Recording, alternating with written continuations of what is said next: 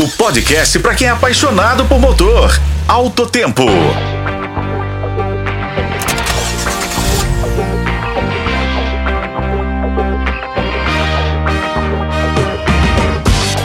Olá, amigos de Alto Tempo. Em nosso encontro desta quinta-feira, dia 22 de fevereiro, vamos de dicas para que o motociclista possa pilotar com segurança. Dicas essas que vão muito além do capacete.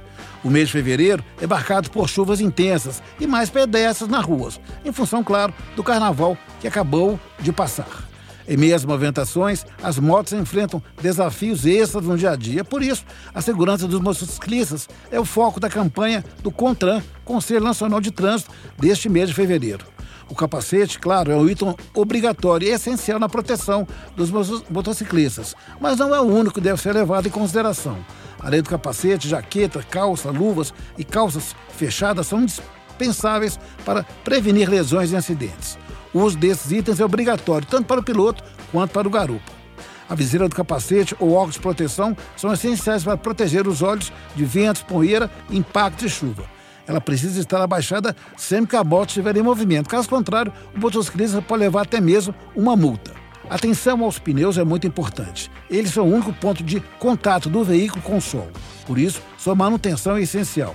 Verificar regularmente a condição e a pressão dos pneus ajuda a manter a estabilidade da moto. Pneus carecas aumentam significativamente o risco de derrapagens, principalmente em estradas molhadas. Outro ponto é o ponto cego, que é aquela área que não é coberta pelos espelhos retrovisores dos automóveis ou onde as colunas e outras partes do carro impedem a visão do motorista. Ao circular do lado de veículos maiores, esteja atento a esse ponto cego. Sempre sinalize suas ações e preste atenção para evitar surpresas e fechadas. Lembre-se que o motorista nem sempre está te vendo.